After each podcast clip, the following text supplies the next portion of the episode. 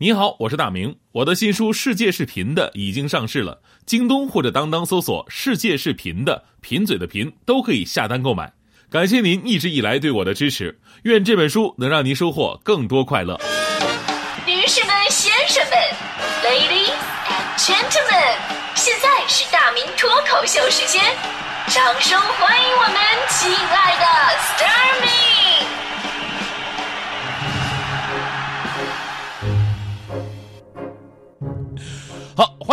到今天的大明脱口秀，我是大明。呃，虽然说现在的孩子呢，无论是在家呀，还是在学校啊，受到的惩戒教育已经非常温柔了，但是在我的心里呢，总有这样一个疑问，那就是老师们仅仅靠话术或者说变相的奖励来引导学生，真的管用吗？可能呢，对那些原本就比较听话的孩子来说啊，就是这肯定是可以的啊，就是说他两句，他可能就哎意识到了，就改过来了。但是对于那些天生就比较皮的，哎，对于那些同学。真的会好使吗？是吧？这是一个疑问。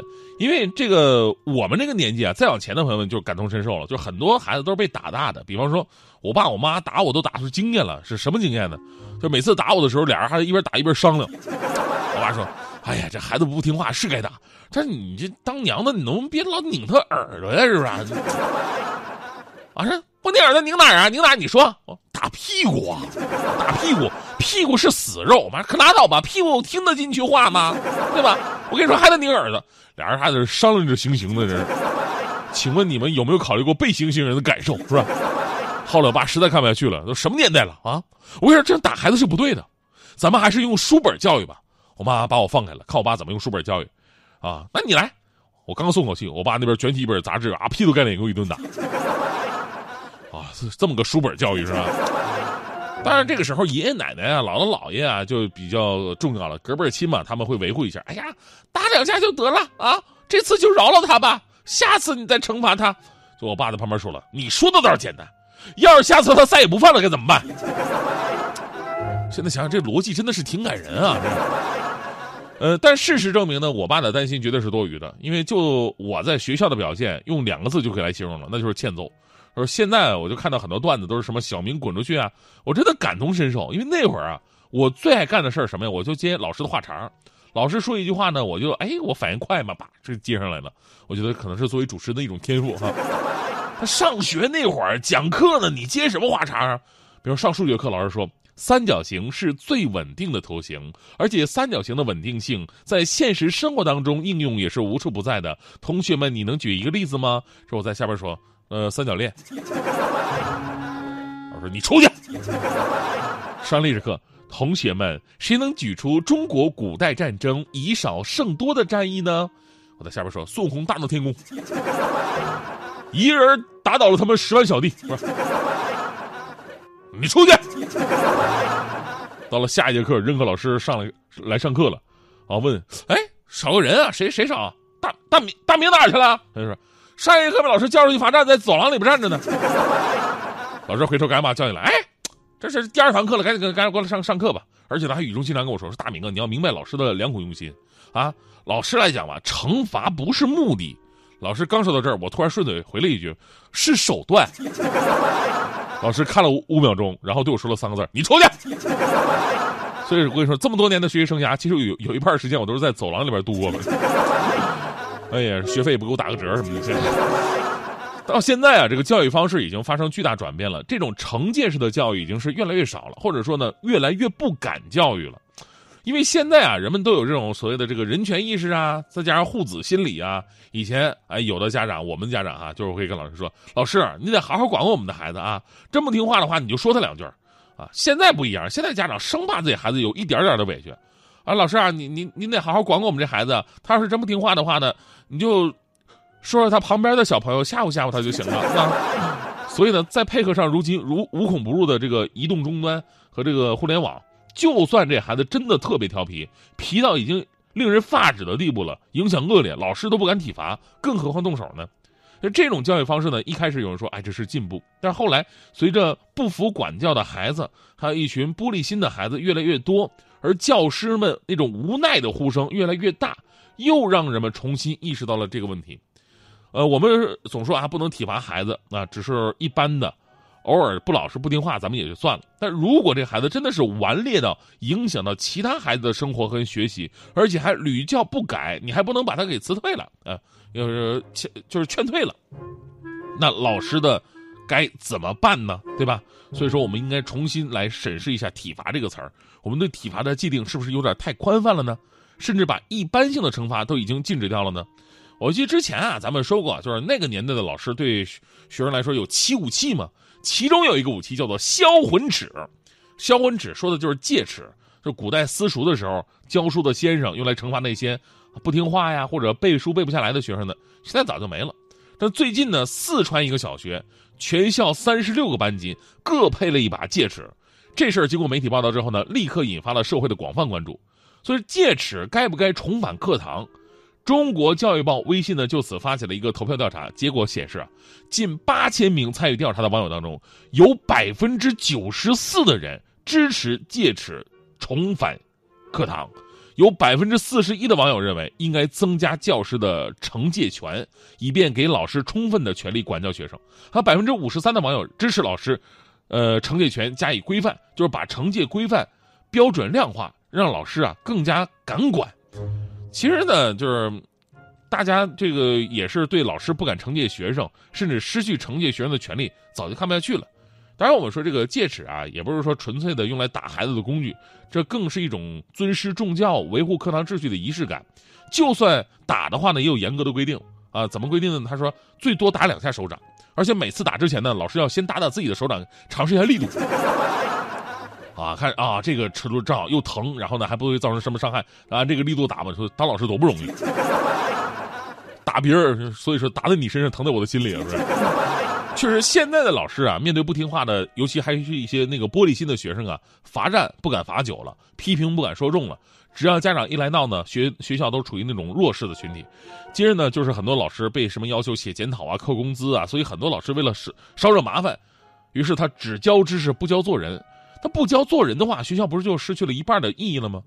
其实惩戒呢，一直是教育不可或缺的一种手段。只是这些年呢，我们没有明确的关于什么惩戒，呃和体罚之间的一个区别，二者经常的混淆。所以呢，我们提倡不能体罚的时候，也应该好好考虑一下什么是惩戒，什么是体罚。呃，所以呢，我觉得真心应该建立一个合法、合情、合理而且接地气儿的惩戒机制，让老师啊能够把握好操作的尺度，让大家伙明白。戒尺跟暴力是无关的，当然最后我还得说啊，虽然说我们以前家长会偶尔打孩子，老师会体罚我们，但是适度的这种教育呢，也不是那么的不堪。起码呢，有些惩罚让我现在都是终身受益的。别的不说，就是说我那个上课不是经常被叫出去罚站吗？哎，后来我在那工作，我有一年的时间，你也知道，我办公室里边是没有座位的，我还站着等下班打卡。但我每天站一天，我都不觉得累。现在想想，真的是感谢老师那些年的让我你出去。听我说，我原来有个梦，跟你高飞远走，跟你一起走到白头。但是我拥有花园乌有，忘记我们承诺，忘记曾经爱你爱的那么浓。我不能带你走，我犯了大错，必须一个人走，必须扛下所有罪过，必须离开熟悉的街口。请你不要忘记我，这夜里有小雨飘在空中。当我扣扳机的瞬间，灵魂早已卖给魔鬼。可笑的是，我好想求主帮我赎回，赎回我那一丁点的尊严。想起妈妈的脸。对不起，这几年是否有机会再见你一面，妈妈？我犯了错，你会原谅我吗？我已经踏上了末路，别人眼中的亡命之徒，哪里还有我的藏身处？我的兄弟离我远去，我还傻乎乎的相信道义，所谓的人性，莫非要用血和泪来换取教训？不想再混下去，想说干完这一票，我就不再聊 Loki。想着想着，我的眼泪就流不停。出发了，不要问了，向前是唯一的方法。出发了，不想问那路在哪，云顶那呀，什么关卡？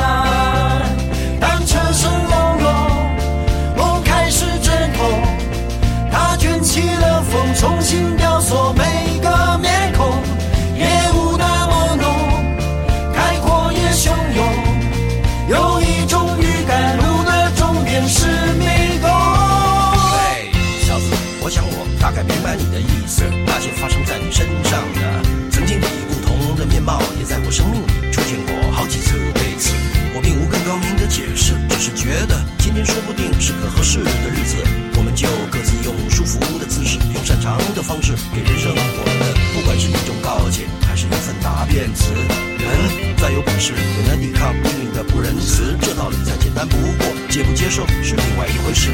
真爱并非不来，它只是被无预警的恶意的延迟。不要让某个女人做个蠢事，变成你的自己与自己的争执。为什么该有的都有，还是觉得不够？天了，该不会是贪心的念头？为什么拼了命的工作，拼了命的追梦，到头来原地没有动过？为什么万里晴空下的面孔，庸庸碌碌不开心的锁着眉头，要向谁哭诉？为什么想去看场电影，该死的台风偏偏选在每一个的周末？为什么这个世界上就是有人穷得发疯，有人富有把钞票当做了枕头？为什么新闻里鼻酸故事只为了偷面包给妈妈充饥的小偷？为什么一百个为什么变成一千、个、十万个？为什么？为什么我想破头写不出个鸟？念念念，我为了什么？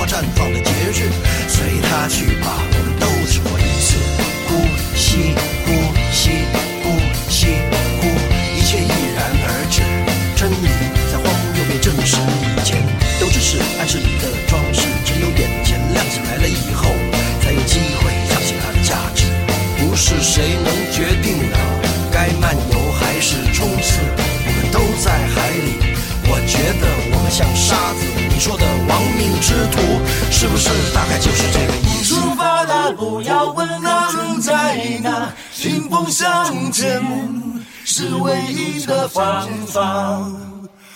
出发了，不想问那路在哪，天命那样，什么关卡？梦开始阵痛，它卷起了风，重新雕塑每个面孔，烟雾那么浓，开阔也汹涌，有一种预感，路的终点是迷宫。出发了，不要问那路在哪，迎风向前